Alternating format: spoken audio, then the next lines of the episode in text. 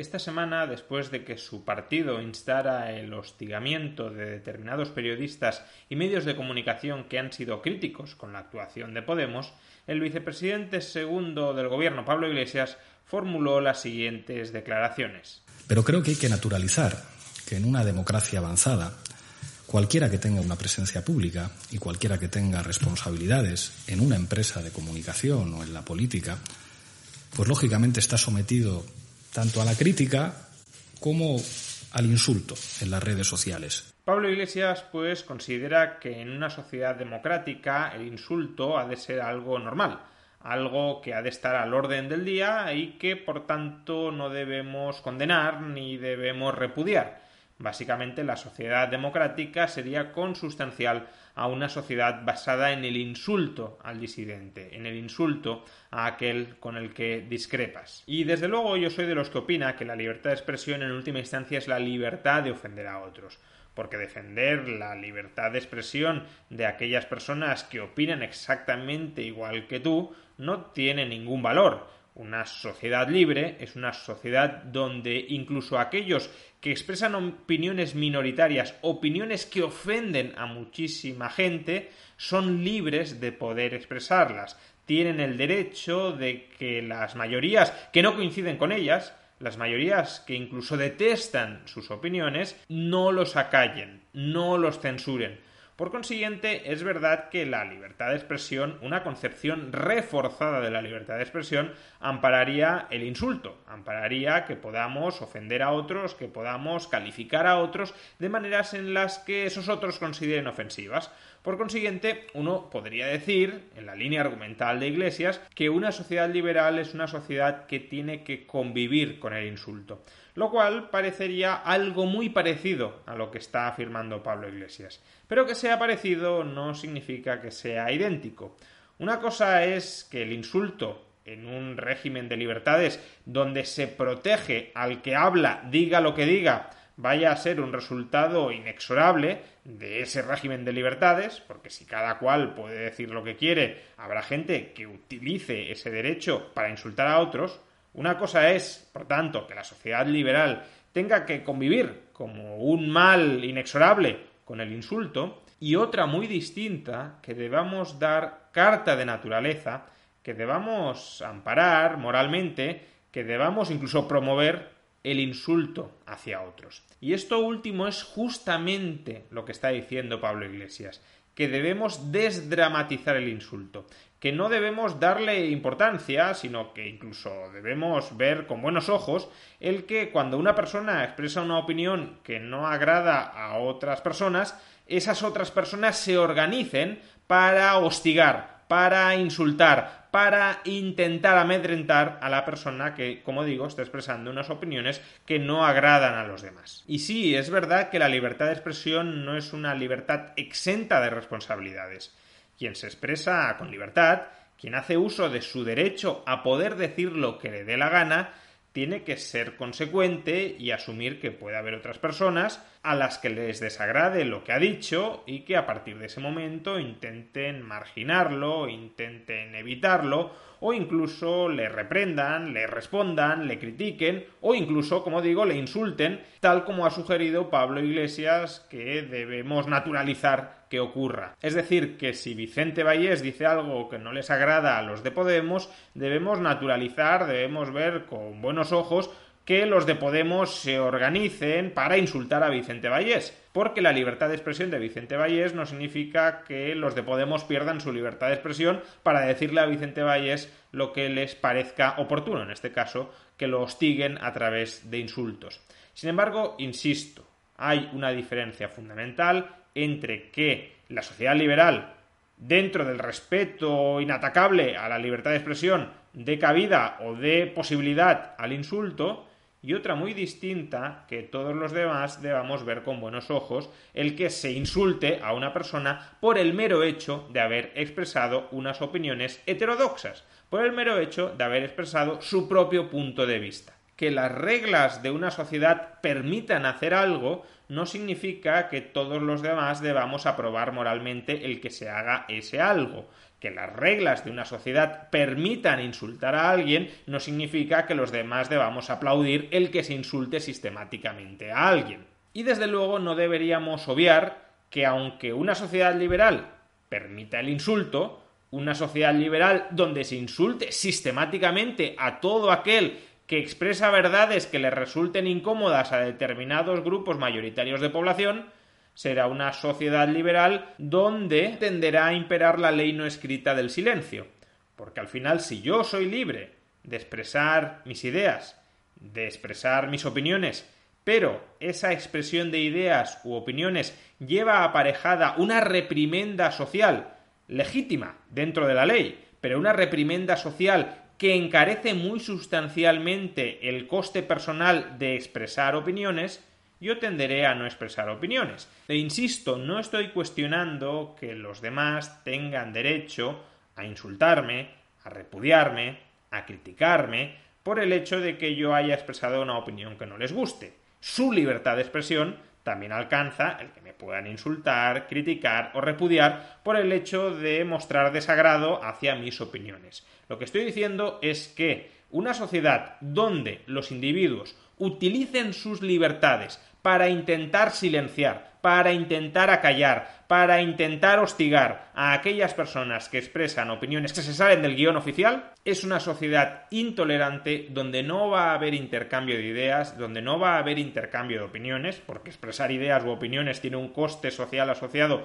muy alto, y por tanto va a ser una sociedad decadente, una sociedad donde no va a haber progreso ideológico, donde no va a haber progreso científico, porque la base del progreso científico e ideológico es el debate, y si ese debate está asesinado de base porque hay agrupaciones mayoritarias de personas que intentan bloquear el que otros puedan cuestionar su statu quo ideológico, entonces lo que va a suceder es que la mayoría de la población se va a enrocar en sus prejuicios y no va a tolerar que otros falsen, que otros los muevan de sus prejuicios. Y eso, insisto, es una sociedad decadente y una sociedad, por supuesto, intolerante y el que una sociedad liberal pueda degenerar en una sociedad oscurantista, en una sociedad donde las mayorías sociales no permiten que haya opiniones heterodoxas, opiniones disidentes, porque rápidamente cuando aparece una de esas opiniones heterodoxas o disidentes le cortan socialmente la cabeza,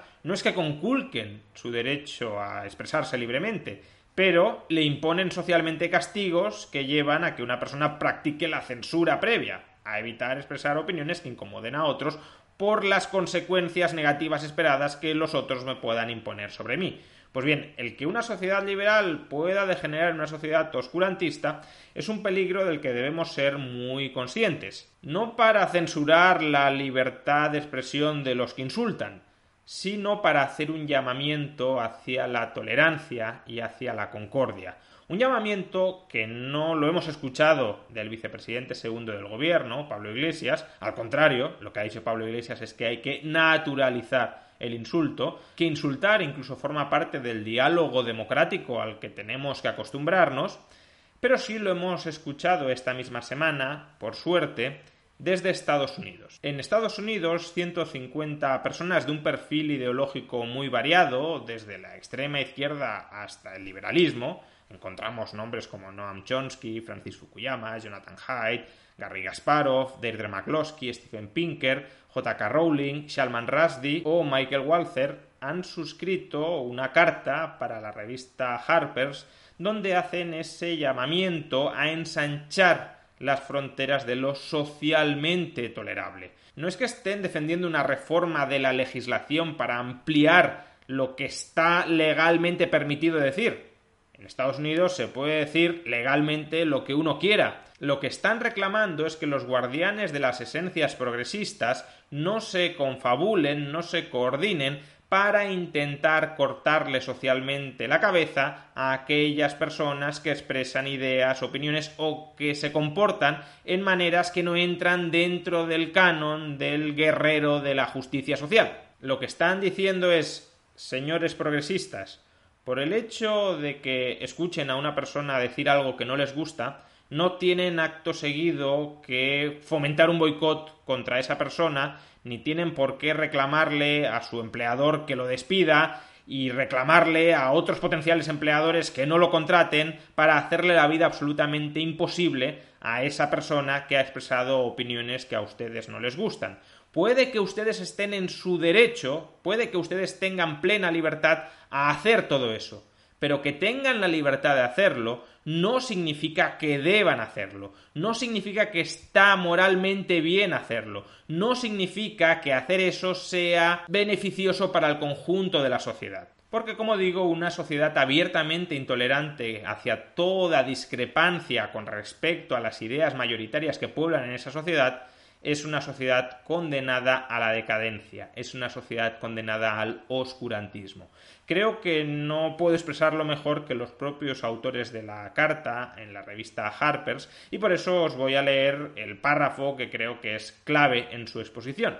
Dicen los autores de esta carta el libre intercambio de información e ideas constituye el alma de una sociedad libre, pero cada día se va viendo más constreñida la intolerancia hacia ideas opuestas, la moda por los linchamientos públicos y el ostracismo, así como la tendencia a disolver cuestiones complejas en una cegadora certidumbre moral. El resultado de todo ello ha sido que se han ido estrechando las fronteras de lo que puede expresarse sin riesgo a represalias. Ya estamos pagando un alto precio por esta mayor aversión al riesgo entre escritores, artistas y periodistas, los cuales temen por su subsistencia si se apartan del consenso o incluso si no forman parte del mismo con suficiente radicalidad. La forma de derrotar las malas ideas es exponiéndolas, argumentando y persuadiendo, no tratando de silenciarlas o deseando que desaparezcan. Rechazamos la falsa dicotomía entre justicia y libertad. La una no puede existir sin la otra. Como escritores necesitamos de una cultura que nos deje espacio para la experimentación, para la asunción de riesgos e incluso para la comisión de errores. Necesitamos preservar la posibilidad de discrepar de buena fe sin sufrir graves consecuencias profesionales. Pues bien, ahora comparemos nuevamente este claro llamamiento a la concordia, a la tolerancia, al intercambio de ideas de buena fe, con las palabras que pronunció el vicepresidente segundo del Gobierno de España en la rueda de prensa posterior al Consejo de Ministros de esta semana. Pero creo que hay que naturalizar que en una democracia avanzada, cualquiera que tenga una presencia pública y cualquiera que tenga responsabilidades en una empresa de comunicación o en la política, pues lógicamente está sometido tanto a la crítica como al insulto en las redes sociales. En definitiva, cada uno es muy libre de expresar el tipo de sociedad en el que le gustaría vivir